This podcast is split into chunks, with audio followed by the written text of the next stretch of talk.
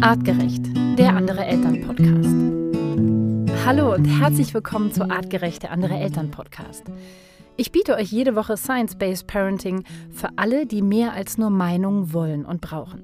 Ich bin Nicola Schmidt, Wissenschaftsjournalistin, Sozialwissenschaftlerin, Spiegel-Bestseller-Autorin und Mutter von zwei Kindern. Schnapp dir ein Kissen, setz dich zu mir ans Artgerecht Lagerfeuer.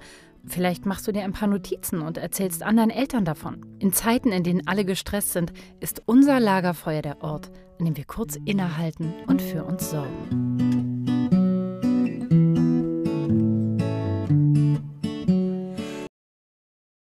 Unser Thema heute: Freizeitstress. Muss das heute wirklich sein? Wenn wir im Artgerecht Camp sind, merken alle, auch ich, wie viel weniger so viel mehr ist. Wir haben keine Termine, wir haben keinen Stress, wir machen keine krassen Ausflüge, wir machen keine großen Dinge und trotzdem haben wir eine total gute Zeit.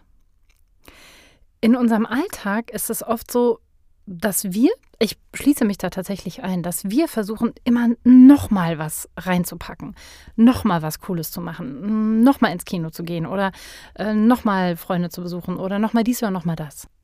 Meine drei Tipps für diese Situation.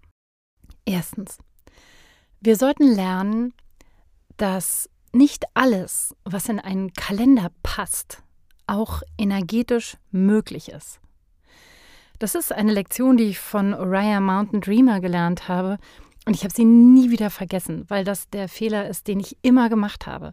Ich habe gedacht, naja, wenn ich das in meinem Kalender planen kann, dann ist das energetisch auch machbar. Stimmt aber gar nicht. Und mit Kindern ist es noch viel weniger energetisch machbar, weil Kinder sich mit Händen und Füßen dagegen sträuben und sagen, nee, da will ich jetzt nicht auch noch hin, ich habe da keine Lust drauf, ist mir zu viel.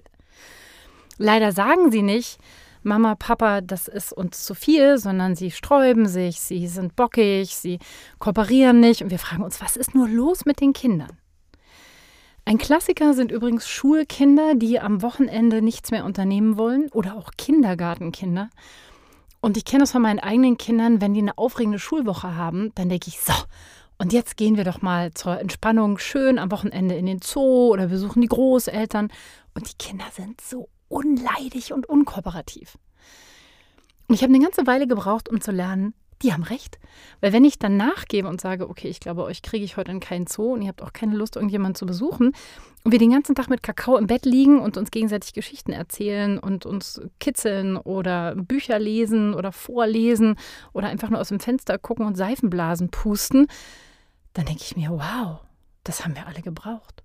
Und damit sind wir bei der Self-Care. Denn oft habe ich es auch gebraucht, aber ich habe es nicht gemerkt. Ich bin meinen Kindern oft dankbar gewesen, weil sie so viel schneller gemerkt haben, wenn ich unseren Zeitplan überlastet habe, als ich, weil sie so viel eher in der Lage waren zu sagen, Mama, das ist zu viel, weil sie ein so viel feineres Gespür dafür hatten, was wir leisten können und was nicht. Und deshalb ist das hier tatsächlich Self-Care auf die Kinder auch zu hören und zu sagen, okay, vielleicht schaffen wir das gar nicht. Und damit kommt der zweite Tipp. Hört auf die Kinder. Freizeitstress.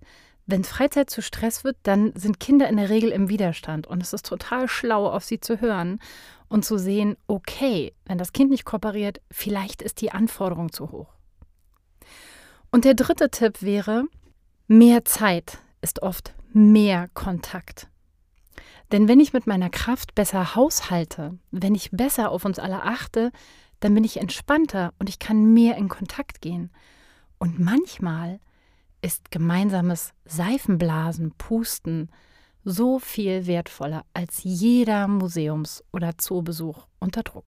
Wenn ihr mehr zum Thema Freizeitstress und bessere Selbstfürsorge hören wollt und wenn ihr vielleicht eine App braucht, die euch immer mal wieder daran erinnert, dass es jetzt vielleicht ein guter Moment ist, eine Pause zu machen, dann Seid herzlich willkommen ab Winter 2023 bei uns in der Artgerecht App.